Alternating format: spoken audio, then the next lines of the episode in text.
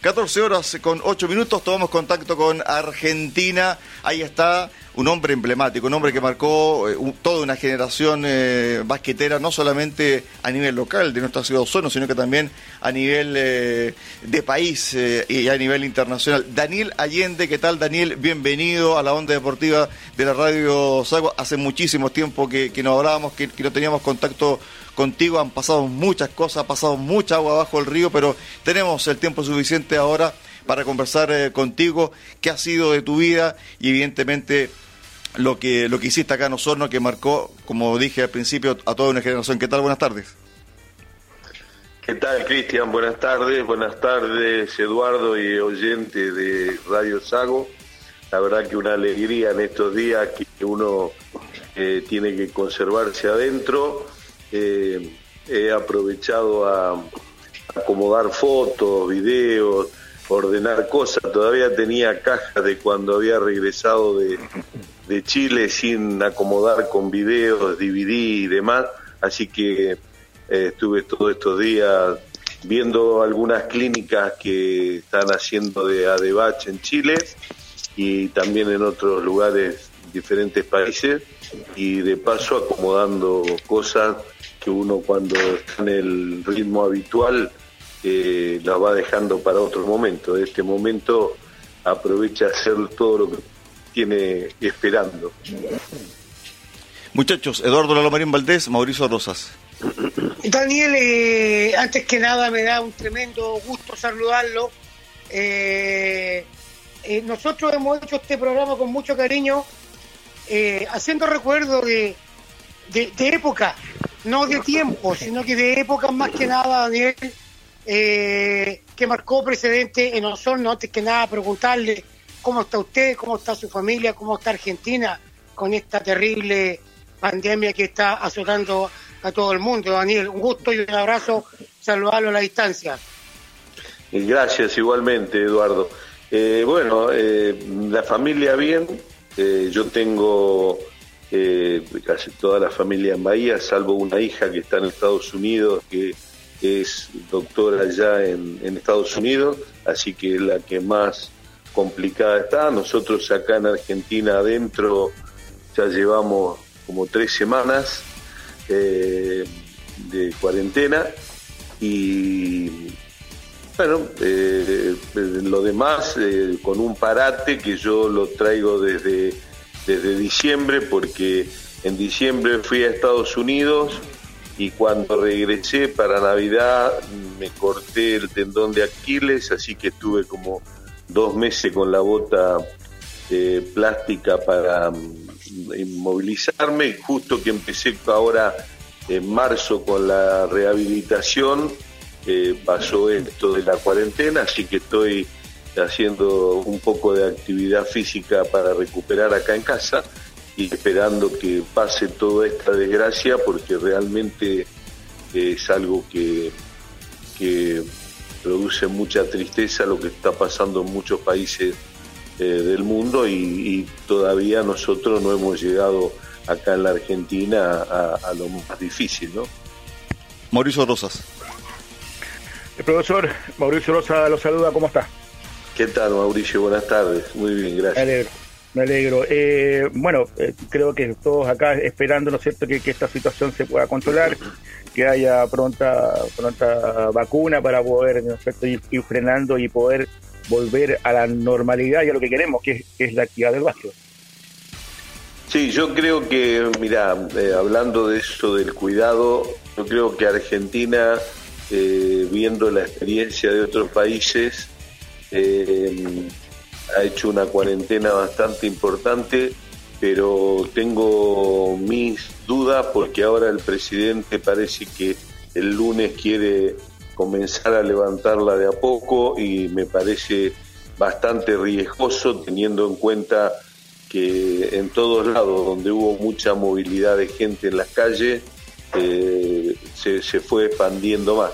Así que por ahora lo que hemos visto nosotros, que tenemos una de, tenemos una ventaja que estamos leyendo el diario del lunes con respecto a otros países que lo han ido pasando antes, de cómo cuidarnos y, haber hecho una cuarentena temprana. Y por otro lado, Argentina no está haciendo las mediciones ni los análisis en la cantidad necesaria como para identificar a, la gente que está, digamos, infectada con tiempo como para aislarla más y evitar el contagio. Así que, eh, de cualquier manera, eh, también está el resultado a través de la gente que, que fallece, pero eh, yo creo que Chile, Uruguay, hay varios países que están por arriba nuestro en cuanto a, a los test de evaluación. Daniel, em, bueno, la conversación eh, con, eh, con las otras eh, personas y personajes que hemos tenido sobre la historia de, Osorno, todos nos han dicho, y en su gran mayoría, que han pasado momentos gratos que han marcado su vida. en el caso suyo, Osorno lo marcó, su carrera deportiva tiene un, un, punto de inflexión importante al venir a Osorno. Sin duda, sin duda. Yo eh, tuve la suerte de estar en, fuera de lo que es Bahía, en dos lugares que me sentí muy cómodo. Uno fue Comodoro Rivadavia, con Gimnasia de Grima, que lo ascendimos a la Liga Nacional A y después dirigí siete ligas con Gimnasia. Y eh, el proceso de Osorno, que cuando yo fui eh, a Chile, eh, fui a dar una clínica de Lipsur y, y bueno, terminó la clínica, yo me iba a volver, era un fin de semana y Marcelo Casa me dice, mirá, Marcelo Casa en ese momento era el manager del club, me dice, los dirigentes quisieran tener una reunión con vos. Bueno, ahí me ofrecieron la posibilidad de quedarme, conversamos al otro día, resolvimos toda la situación, vine a Bahía a buscar mis cosas y me regresé a, Osorno. Y bueno, como todo, primero uno se tiene que ir adaptando y, conociendo no solo la parte deportiva de, Osorno y de Chile, sino la parte eh, social para entender las diferencias que había en pensamiento de los jugadores, de los chicos, las, series menores también. Así que, eh, pero bueno, eh, pensar que yo fui eh, firmando un contrato por dos años y después estuve diez años en Chile. Así que tengo un grato recuerdo de mucha gente y principalmente de la ciudad que me sentí integrado rápidamente como uno más, como uno somino más. Es cierto lo que usted dice, Daniel, porque en el fondo usted dejó un legado, aparte de, ganar eh, dos ligas con Provincia de Osorno en la, en, la quinta de mayor y había todo un, mundo que rodeaba al básquet osornino, el cual ahora no tenemos, nos genera gran, gran tristeza. Pero los recuerdos de esos dos títulos, Daniel, eh, cosas que la gente realmente no sabe, cómo se sintió usted con el primero, disfrutó más, el segundo fue más sacrificado. ¿Cómo ve los dos títulos que usted ganó acá en Osorno? Eh, nosotros ganamos tres Lipsur y dos Di Mayor y algunas, en otras perdimos la final como la primera del 2002 con Yanquihue. Bueno, pero más allá de eso, cuando yo llegué al club, el club eh, me contrató y me aclaró Sergio Guzmán y la dirigencia del club que era para hacer una transformación de lo que se venía haciendo, porque eh, Saesa va a empezar a regular el presupuesto anual y a ir disminuyéndolo año a año, para que vayan integrándose eh, sponsors eh, privados. Perdimos la primer final, la segunda en el, en el 2003 eh, estuvimos ahí también. Y cuando yo vi que, nos faltaba poco, porque Osorno en el, primer momento se había desprendido de varios jugadores importantes, algunos los recuperamos, otros eh, no, yo siempre le pedía a un jugador determinado a, Sergio Guzmán y le decía, con este jugador eh, tenemos para ganar varios campeonatos. Y me dijo, no, yo ese jugador no lo voy a traer eh, y van a, vamos a ganar algún campeonato igual. Vos no te preocupes que estamos avanzando en lo que nosotros queríamos, que era un proyecto a largo plazo, con, con otro tipo de, de organización y todo. Y bueno, y así sucedió que en el 2004 eh, ya habíamos ganado el IPSUR y todo, en el 2002, 2003, pero en el 2004 ganamos la Di Mayor y, bueno, fuimos, eh, lo, importante a veces es lindo ganar, pero lo importante es tener una organización eh, donde uno pueda convivir bien y y también tener una organización en, el tiempo. Yo creo que lo importante de los... Yo, el otro día, un amigo que se dedica a hacer cuadros acá, me hizo un cuadro muy bonito con, con las llaves de la ciudad de Osorno y las fotos de la llegada cuando ganamos el campeonato 2006 contra el Liceo Mixto. Y me hizo un cuadro precioso con la llave, con todo en el, en el mismo cuadro. Y viendo la de ese, ese cuadro, eh, yo creo que Osorno tuvo varios, varios cimientos para lograr todo eso que, que, logró en esa época. Uno era el, el, principal sponsor, que era Saesa, que que ayudaba a que uno tuviese un presupuesto como para, para hacer reclutamiento, para eh, entrenar en doble turno y que los jugadores tuviesen una remuneración como acorde a la situación. Eh, otra persona que para mí tuvo mucho que ver, que nos ayudó mucho y no solo con lo económico, sino con a veces con la logística, a veces con la Villa Olímpica, a veces con el estadio, eh, nos dejó hacer una oficina espectacular en el estadio.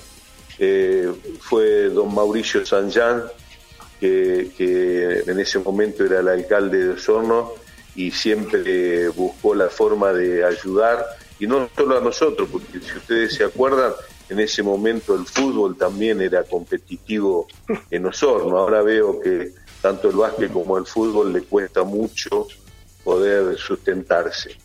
Así que eh, para mí fue una época muy bonita, eh, tuve muchos aprendizajes, tuve unos dirigentes eh, cerca que trabajábamos sin incomodarnos unos con otros, porque yo me acuerdo que en ese momento teníamos reuniones semanales, una reunión semanal con Aliro Fernández y con Armin Altamirano en una oficina de Aliro y ahí coordinábamos eh, y, veíamos la logística de toda la semana y a la semana siguiente nos volvíamos a reunir para ver todo lo que había que hacer, corregir los problemas que teníamos y durante la semana era todo manejarse por internet o algunos dirigentes que sí iban permanentemente a, los entrenamientos y todo, pero disponíamos eh, de una organización que yo les puedo asegurar eh, muy pocos equipos de la Liga Argentina lo tienen. Eh, me refiero a indumentaria, infraestructura, logística de viaje, categoría de hoteles, eh, todo eso era de primera. Y eso eh, tenían que ver mucho los dirigentes del club en cómo se manejaban con esa situación. Por eso les digo que para mí fue un orgullo haber dirigido Provincial Osorno y una alegría y un recuerdo imborrable que, lo tengo presente permanentemente. Mauricio Rosas. Eh, profesor, eh, bueno, conversando con, con diferentes eh, actores de, de básquetbol, creo que hay dos factores comunes que, que destacaron a Provincia de Osorno cuando estuvo cuando estuvo usted, que fue el, traer jugadores jóvenes de diferentes puntos de, país a, a, este proyecto Provincia de Osorno, en las series menores y eh, el trabajo en la parte física, donde mm, muchos se, recordaban al profe Correa y, a muchos más. Eh, creo que son esos dos factores que como, como factor común de lo positivo y no solamente lo que usted menciona del hecho de, llegar a finales y, ser, y, ser campeones. Yo creo que, eh, bueno, cuando llegamos no fue fácil el inicio, imponer el doble turno de entrenamiento, eh, la preparación física del profe Correa, que siempre fue muy exigente, eh, las cosas que yo le pedía técnicamente y tácticamente a los jugadores que estaban acostumbrados a otro sistema. Pero todos pusieron mucha voluntad para incorporarse y más cuando empezaron a ver que con menos potencial o menos eh, jerarquía de equipo eh, le hacíamos partido, le ganábamos a, equipos más importantes. El tema del reclutamiento es algo que a mí siempre me gustó, lo hice en Comodoro, lo hice en Olimpo de Bahía, lo hice allá y hoy me siento muy contento por varios motivos. El otro día, no hace mucho tiempo atrás, le envié un mensaje a, a Mauro Echenoni cuando se recibió eh, en, su profesión, porque me acuerdo cuando hablábamos con el papá para que se venga de, de, Iquique a, Osorno, y era muy chico, y el papá nos decía, no, yo quiero que estudie. Eh, lógicamente que, el estudio se demora un poco cuando estos chicos tienen que viajar, entrenar, jugar, pero el club ayudó mucho no era que el papá tenía que pagar los estudios, sino que el, club se conseguía becas y demás. Y el otro orgullo que tengo es que hay muchos jugadores que se han recibido, muchos jugadores jóvenes de aquella época que hoy los veo hasta en la selección nacional. Lo mismo que hice en el club, traté de hacerlo en la selección nacional y hoy veo que todavía hay dos o tres jugadores de aquella época que eran cadetes el otro día encontré una foto de Franco Morales siendo un año menor de la categoría cadete, lo llevamos a Estados Unidos y a Venezuela. Y bueno, hoy es un jugador de selección. Eh, así que, y veo que todavía están jugando con muchos jugadores, bueno, como Mauro Chenoni, como Renato Vera, como varios de los que nosotros en ese momento eran eh, cadetes o juveniles, Jorge Guiret, eh, Ignacio Collado. El mismo Eric Carrasco, Daniel, ¿no? Bueno, Eric Carrasco fue un caso particular, porque cuando yo llego al club, Eric Carrasco es a Lipsur del 2002, la juega por Español de Osorno. Exacto. Yo no sabía que era jugador de Osorno, pensé que era de Español. Cuando lo vi jugar me gustó y le dije a Marcelo, eh, Marcelo, me gustaría traer a ese jugador de Español para la Di Mayor, porque me parece un jugador que tiene eh, proyección y todo. Marcelo dice, ese jugador es de acá, lo que pasa que eh, Eric es medio revoltoso. Eh, bueno, yo lo, yo lo quiero igual. Eh, y lo trajo, lo trajimos. Y, y, era real, yo con Eric he tenido mil discusiones, pero a los gritos y todo, pero yo lo quería para mi equipo y lo quiero para mi equipo. Yo los jugadores que, que, tenía en Osorno, en, la mayoría no eran fáciles de, de llevar, eran jugadores que tenían su personalidad, por eso lograron las cosas que lograron también. Y bueno, yo a veces teníamos que discutir, pero yo sabía que era por el bien común y para ganar, no discutir por discutir. Así que me pasó eso con varios jugadores, y realmente eh, Marcelo Hernández, si yo le tendría que decir un jugador dócil, pero también de, personalidad, personalidad y todo, y que era un líder positivo y todo, era Pablo Coro. Después eh, los demás, la mayoría eran jugadores con un carácter que había que, que ponerse firme a veces porque estaban todo el tiempo tirando de la soga a ver qué podían eh, evitar de hacer. Después cuando fueron con el tiempo viendo que la exigencia nuestra los ayudaba a ganar eh, campeonatos y partidos importantes, ya lo fueron tomando y ya fueron, eh, se fue haciendo todo un poco más fácil. Eh, Daniel, de, de, esta camada de jugadores que, que tú tuviste eh, a tu disposición, manejándolo, entrenándolo, algunos fueron realmente muy difíciles, como tú eh, nos cuentas. ¿Cuál de todos aquellos eh, son los que eh, tienen la condición, tienen la vocación de sentarse al banco y dirigir eh, a, un equipo, a un club, y que podían seguir la huella tuya, o, están dentro de tu huella? Bueno, yo creo que Marcelo lo está haciendo, Marcelo Hernández, es un jugador que, veía muy bien el juego, entonces lo ayuda mucho. Eh, Marcelo para mí era un base excelente, y entonces tiene una, un entendimiento del juego eh, muy bueno y, veo que está dirigiendo. Otro que lo ha hecho muy bien eh, en otro lugar es Galo Lara, que ha dirigido hasta la selección juvenil, que ganó un americano.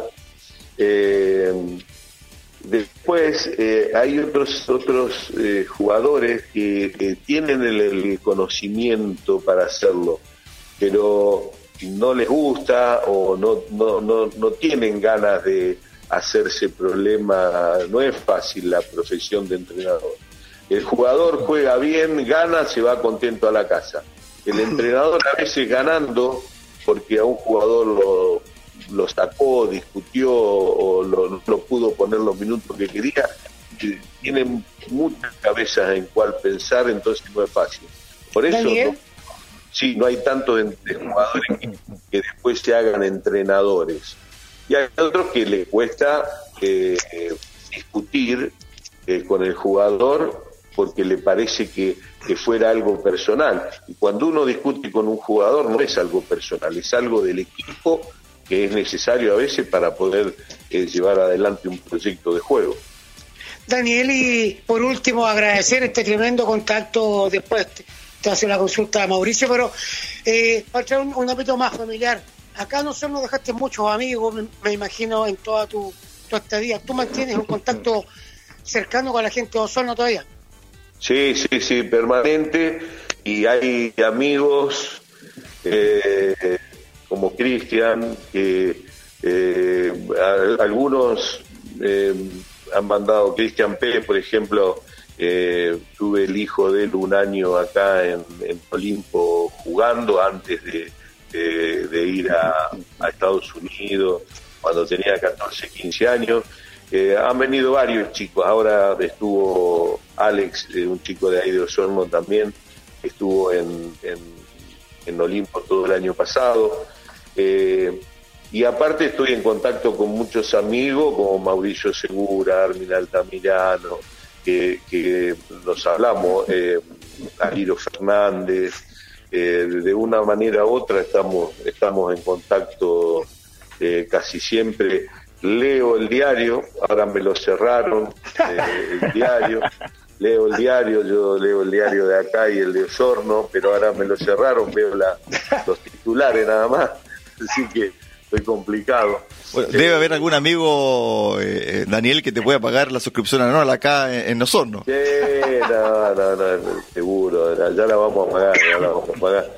Eh, sigo la liga, sigo la liga, veo algunos programas, por ejemplo, eh, a veces veo el programa que tiene Espinosa, así que no, estoy bastante, bastante informado, me llaman muchos entrenadores y, periodistas de diferentes lugares eh, recordando cosas, consultando cosas, así que estamos, y como yo, eh, acá tenemos una especie de academia para chicos, eh, para chicos jóvenes que quieren ir probándose, viendo si, entonces siempre me llaman para, para ver cómo pueden hacer para venir y demás. Profesor, eh, dos consultas. Eh, la primera, eh, si bien es cierto, se tiene que haber, recordar con mucha alegría los, años de, triunfo, pero eh, mi pregunta es, ¿qué año usted que haya quedado perdiendo una, final o, quedando en semifinales le, quedó con ese gustito a poco que, que, sí se podía llegar nuevamente a ser campeón? Esa es una pregunta. Y dos, ¿cómo usted evalúa su paso por la selección adulta? Eh, el primero, te voy a decir claramente, fue el 2005, que teníamos, era el, año, por eso digo que yo siempre planifico el trabajo o, pongo el objetivo de que el equipo debe estar entre los cuatro finalistas, llegar a las semifinales de cualquier liga, lo hacía en Argentina, allá en todos lados. Porque después cuando uno está en los cuatro finalistas, suceden cosas que son a veces fortuitas, que ayudan a ganar o a perder un campeonato. Por ejemplo, yo el título que teníamos más al alcance de la mano y, se nos escapó porque se nos lesionaron los dos extranjeros, eh, fue el año 2005 cuando contra Concepción se nos lesiona eh, Udo y Rodney Gidney. Yo no sé si ustedes se acuerdan que jugamos la... Bueno, eh, fue el año que salió campeón católica con un equipo que yo creo que nosotros estando ese equipo entero, eh, creo que podíamos ganar el campeonato más fácil que lo que fue en el ganarlo en el 2006. Yo creo que teníamos un equipo potente, estábamos muy bien en ese momento. Eh, ustedes piensen que habíamos perdido un partido por 30, uno, uno de los partidos con Conce allá, y al otro día le ganamos por 33, con el americano lesionado.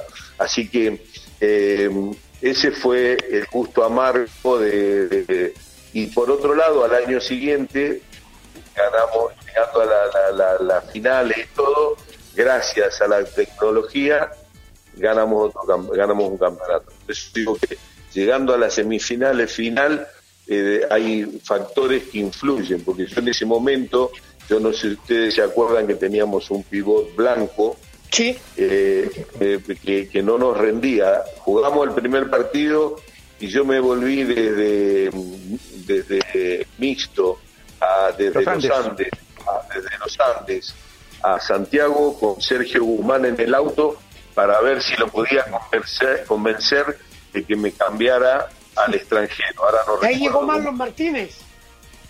Claro, pero yo me, tratando de convencer y Sergio no quiso. Vamos al otro partido y no quiso, volví a insistirle. Después fuimos a Osorno y ganamos. Y ahí tenía menos argumentos, pero entonces era más difícil. Cuando después ya se puso complicada la cosa, me dice, sí, tenés razón, no nos alcanza para, para ganar, porque Jackson lo tenía absorbido al, al, blanco, al pivote. Y buscando un jugador que yo quería traer de Uruguay, que estaba cerca y que era un jugador de esos de carácter fuerte y todo, estaba chateando con él, tratando de convencerlo, y se conecta Marlon Martínez en, el chat. Y, hola, profe, me dice. Y entonces vi que no podía convencer al jugador que estaba en Uruguay. Y le digo a Marlon, ¿querés venir a jugar los, partidos que quedan? Mándeme el pasaje y mañana estoy allá. Así que eh, vos fijate de, estar buscando por internet cómo son las cosas que a veces eh, son fortuitas que se dan a favor, a veces se dan en contra. Esa vez, en el 2006, nosotros no cambiamos a Marlon Martínez.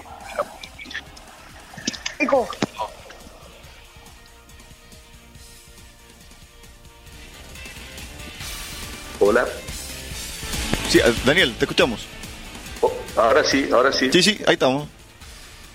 Eh, te decía que, que, si no hubiésemos cambiado a Marlon Martínez no, no nos alcanzaba para ganar esa final porque nos estaba costando una barbaridad poder contener a, a Jackson. Bueno, Daniel, eh, ha sido un, programa realmente muy, muy eh, hermoso que hemos tenido en la primera media hora con muchos recuerdos, eh, escuchándote, tienes buen, buena voz como siempre, pero eso da cuenta también de, que estás bien de salud y que evidentemente tus recuerdos de, de, Osorno, de tu paso por, por Chile están ahí muy frescos, están a flor de piel. La, última pregunta que te hacía Mauricio era sobre la selección. ¿Cuál es un, pequeño resumen, un breve resumen? Ah, de ir a, la tanda comercial. Sí, sí, perdón. La, selección fue un proceso de tres sudamericanos donde eh, creo que recién se empezaron a ver los frutos con el tiempo, porque bueno, como yo te decía, nosotros a muchos de esos jugadores los llevamos a Estados Unidos, a Venezuela, a Colombia, Uruguay, Argentina, hicimos muchas eh, giras de, digamos, de experiencia y entrenaron mucho y empezaron a cambiar la mentalidad. Hubo dos cambios positivos. El agregar, empezar a agregar jugadores jóvenes y lo otro fue el que muchos jugadores de Chile empezaran a, ver, el primer caso fue Pablo Coro, de pensar que podían ir a Estados Unidos. Yo me acuerdo cuando llegué y empecé a hablar con los jugadores, los que tenían posibilidad de ir a Estados Unidos, si les gustaría, si no, no sabían ni de qué se trataba ni les interesaba. Con el tiempo se fue dando y hoy Chile tiene algunos jugadores jugando en Estados Unidos y algunos van a pueden llegar a estar drafteados para la NBA. Así que eh, yo creo que se produjo un cambio. No pudimos hacer todo el cambio que teníamos porque todavía prevalecía la mentalidad antigua de eh, exigencia sin dar o con conformismo. Ustedes piensen en nosotros, en el sudamericano del 2008, que perdemos todos los partidos, anterior a eso le habíamos ganado a, Uruguay y a Brasil en el Viña del Mar. Lo que pasa que no nos daba el resto físico para jugar. Después, nosotros todos los partidos internacionales previos por México, en, Argentina, los que hicimos en Chile, todo, éramos un equipo hasta la mitad del tercer cuarto. Después de ahí no teníamos la intensidad que requiere la pero fue una muy buena experiencia. Yo me brindé como todo lo que pude y, creo que algunos jugadores como Suárez, como Isla, como bueno eh, Franco Morales, Eric Carrasco, como muchos de esos jugadores tuvieron mucho tiempo después aportándole a selecciones que lograron mejores ubicaciones. Ok, eh, Daniel, bueno, ha sido un gusto, un placer eh, conversar eh, contigo. te, despide también Lalo Marín Valdés y Mauricio Rosas. Muchachos. Muchas gracias, Daniel, por esta conversación grata.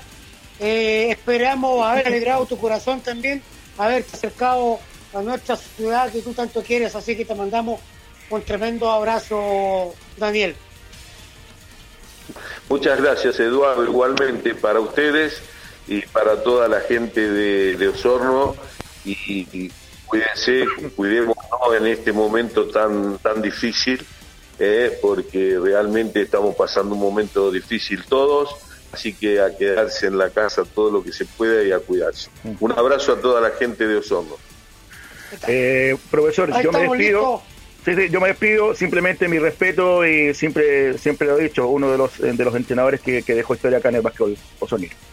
Gracias, Mauricio. Un abrazo. Que estén bien. Ok, 14 horas eh, con 41 minutos. Una pausa en la onda deportiva y regresamos eh, con eh, más invitados acá a la Radio Sago Osorno.